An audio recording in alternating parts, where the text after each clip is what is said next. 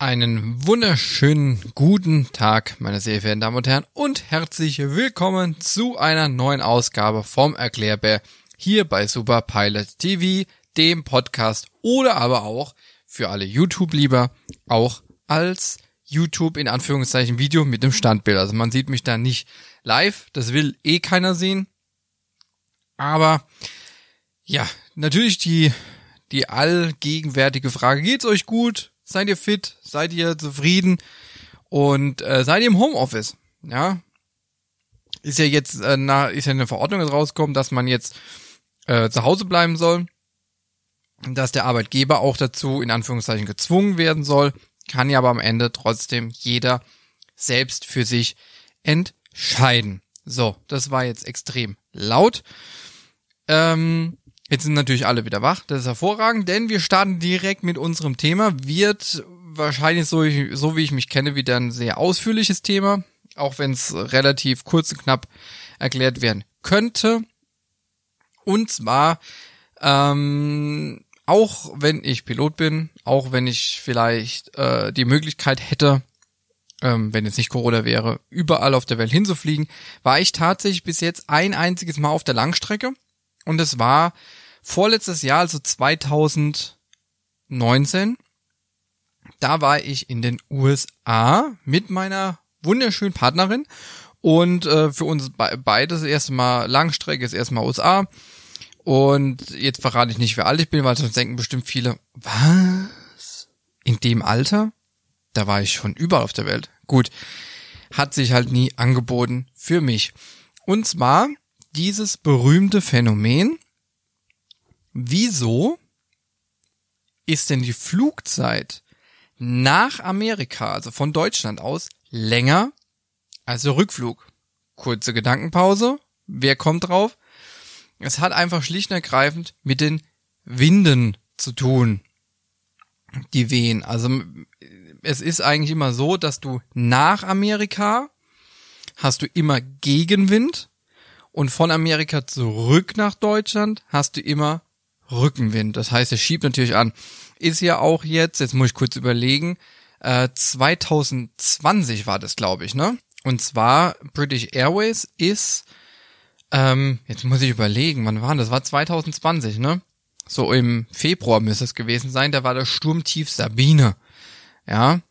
Ähm, mu muss man auch mal eine kurze Randnotiz so Stürme, also alles, was mit Unwetter zu tun hat, hat ja immer Frauennamen, ne? Muss ich ja persönlich sagen, finde ich, finde ich, finde ich nicht gut.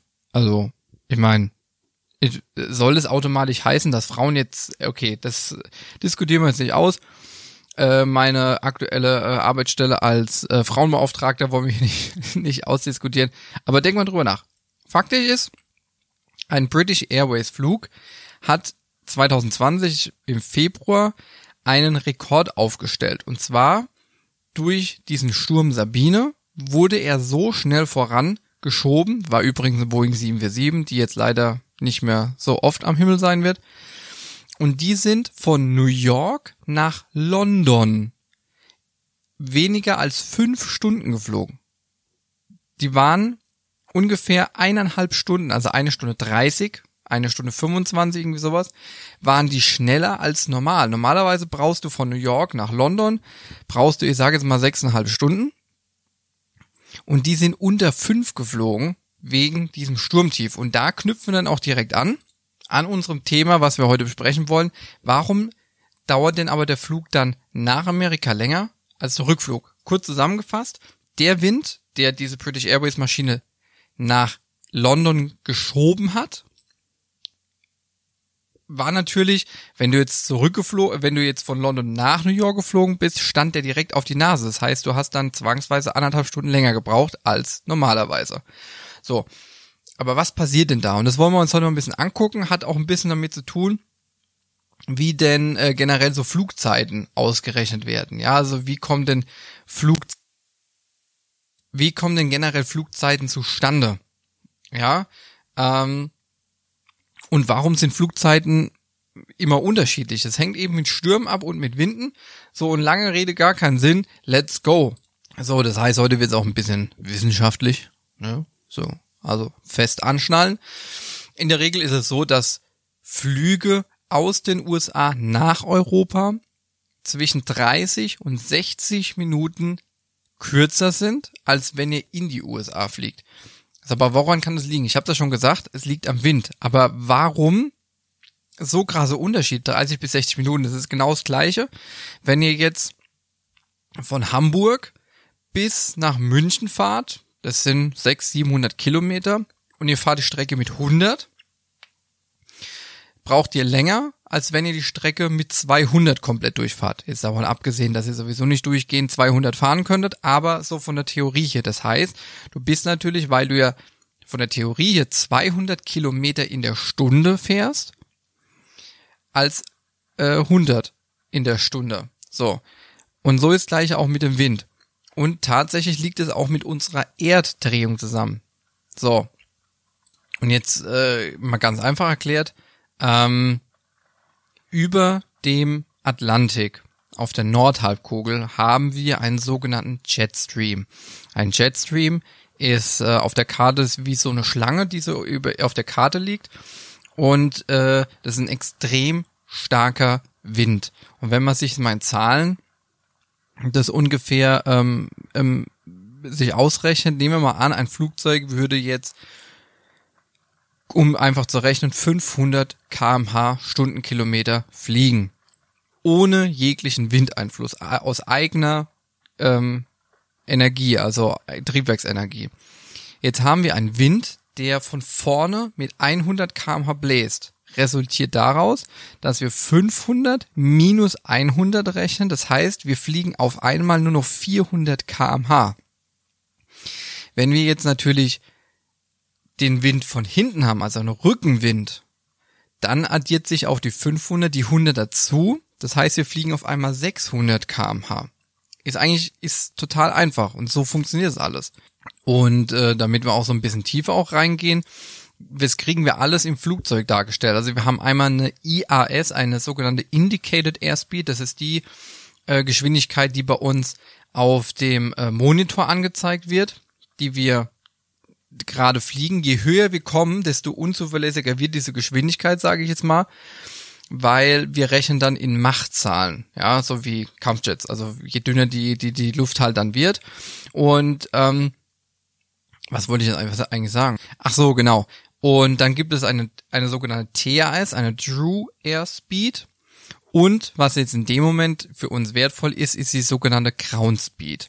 Kann man jetzt so unbedingt nicht mit ähm, mit, mit, mit dem Auto ähm, vergleichen, weil das Auto misst ja die, äh, ich weiß es gar nicht genau, ob die, ob da jetzt die, keine Ahnung, die, die Räder, wie schnell die sich drehen, äh, gemessen wird, aber faktisch ist es so, egal ob ich Rücken oder Gegenwind habe beim Auto, wenn ich 100 fahre, fahre ich 100, da ändert sich auch nichts. Ähm, das Einzige, was sich ändert, ist die Kraft, die der Motor vielleicht aufbringen muss, um gegen den Wind voranzukommen. Beim Flugzeug ist es anders. Wir haben ja keinen Bodenkontakt. Wir fliegen ja. Das heißt, es ist wie, wenn man jetzt so ein kleines Schiffchen auf dem Wasser tut und man haut jetzt von hinten auf das, in das Wasser. Es entsteht eine Welle. Dann wird er das, wird das Boot auch nach vorne bewegt. Ja. Und so kann man das auch bei einem Wind sehen. Also wenn du jetzt ähm, Rückenwind hast beim Auto, dann braucht das Auto jetzt, um nach vorne zu fahren, weniger Anstrengung, sage ich jetzt mal, weil der Wind natürlich auch von hinten schiebt. Beim Flugzeug oder beim Schiff ist es so, dass das mithilft, um schneller zu werden. So, und diese sogenannte GS, Ground Speed, Golf, Sierra, ist die Geschwindigkeit, die das Flugzeug in Relation zum Boden hat. Ist es alles kompliziert? Kann man googeln, wird ansonsten noch komplizierter, wenn ich hier noch tiefer reingehe. So, jetzt habe ich aber ganz am Anfang gesagt, das ist ein Jetstream über dem Atlantik und der ist immer da. Also der ist immer da, egal wann du hinkommst. Ja, egal. Nur von der, der ist äh, nur, ähm, wie soll ich sagen, von von äh, tagesabhängig von der Stärke her und so weiter. Aber wie entsteht denn dieser sogenannte Jetstream? Also, unser globales Wetter überall auf der ganzen Welt lässt sich im Prinzip ganz einfach, also sehr vereinfacht darstellen. Im Bereich vom Äquator, also 0 Grad, haben wir eine extrem starke Sonneneinstrahlung. Wir haben ja ähm, die Erde, die ist ja nicht gerade aufgehängt, sondern die hat ja eine Neigung. Und der Äquator ist im Prinzip genau, ich sag es mal, senkrecht zur Sonne ausgerichtet. Deswegen ist da die Sonneneinstrahlung am stärksten. Wodurch die Luftmassen dort sich natürlich extrem erwärmen. Die steigen auf und bilden Wolken. So. Die Atmosphäre ähm, genau an der Stelle ist sehr hoch und geht, ja, sagen mal so, bis auf 18.000, ach Quatsch, 18.000, auch bis auf 18 Kilometer hoch. So, und in der Höhe teilt sich dann diese Luftmasse und strömt in Richtung Pole. Das heißt, wenn man sich die Erdkugel jetzt von der Seite anguckt und genau in der Mitte senkrecht ist der Äquator durchgezogen, dann steigt genau da, weil es extrem warm ist, die Luft nach oben und fällt dann oben nach links und nach rechts auseinander, äh, auseinander, auseinander, ähm, links Richtung Nordhalbkugel, rechts Richtung Südhalbkugel. Also wenn jetzt links Nordpol halt ist, ne? So. Und an den Polen ist die Sonneneinstrahlung eben sehr gering, weil die halt sehr weit weg sind, also am weitesten weg sind von der Sonne, sodass die Luft hier großflächig absinkt. So. In Bodennähe strömt sie dann wieder Richtung Äquator. So, und trifft die, und trifft dann auf die Luftmasse von der anderen Halbkugel und steigt vereint wieder auf. Ja, und somit schließt sich der Kreis. Also das heißt, wir haben auf Süd- und Nordhalbkugel Äquator senkrecht nach oben bis 18.000, ach, Herrgott, bis 18 Kilometer, geht dann nach links und nach rechts Richtung Pole, flacht Richtung Pole immer weiter ab, weil Sonneneinstrahlung immer weniger, trifft dann an den Polen an den Boden und fließt am Boden wieder zurück Richtung Äquator und steigt da wieder auf. Und somit haben wir dann einen Kreislauf. So. Und die Kraft, die die Luftmassen vom Äquator zu den Polen treibt, nennen wir auch Gradientkraft. Also Gradientkraft ist eine Komponente, die für unser Windsystem global überall auf der, Welt verantwortlich halt ist. So. Die zweite Kraft, die jetzt noch dazu spielt, ist die sogenannte Corioliskraft. So, und diese Kraft, also man kann eigentlich sagen, es ist auch eine Scheinkraft im Gegensatz zur Gradientkraft, führt dazu, dass die Luftmassen oder die Luftmasse, wenn man nur eine, Halb, eine Halbkugel sich anguckt, die zu den Polen fließt, nach Osten abgelenkt wird.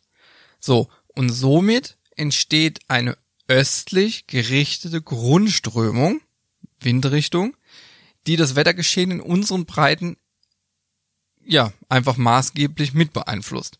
So, und am Rande von diesen großen Luftmassenfronten können sich dann eben diese Jetstreams ausbilden. Und während ich das so alles erkläre, merke ich eigentlich erstmal, was für eine harte Kost das einfach eigentlich heute ist. Dazu müsste ich eigentlich ein professionelles YouTube-Video machen, damit es irgendjemand versteht. Also guckt euch das mal im, im Internet an. Da gibt's mit Sicherheit, ähm, da gibt's tolle Videos mit Sicherheit. Einfach mal bei YouTube eingeben, wie entsteht ein Jetstream. Ähm, genau. Also Corioliskraft ist im Prinzip die Kraft, die entsteht, weil sich unsere Erde dreht. Ne? So. Und dadurch, das heißt, wenn wir, wenn die Erde sich jetzt nicht drehen würde, würden die Luftmassen einfach nur im Kreis von Äquator zu Pol und am Boden wird zurückfließen. Durch diese Corioliskraft, das heißt durch die Erdbewegung, wird die so nach rechts ab. So, so, ne? So, ne? So kann man das sagen. So, und jetzt kommt der Hammer auch wenn wir natürlich extrem viel in der Wissenschaft schon rausgefunden haben, jetzt kommt ein Fun Fact, sind diese Chatstreams, die eben so entstehen, erst seit Ende des 19. Jahrhunderts ähm, bekannt. Und wurden nun nicht mehr in Europa entdeckt, sondern in Japan. Ähm, wobei man sagen muss, dass in Japan wurde das so beobachtet und es wurden Studien halt äh, angestellt aber letzten Endes hat ein Norweger, ähm, ja, 1941, 42, ähm, der hat es dann erst richtig nachgewiesen in den USA.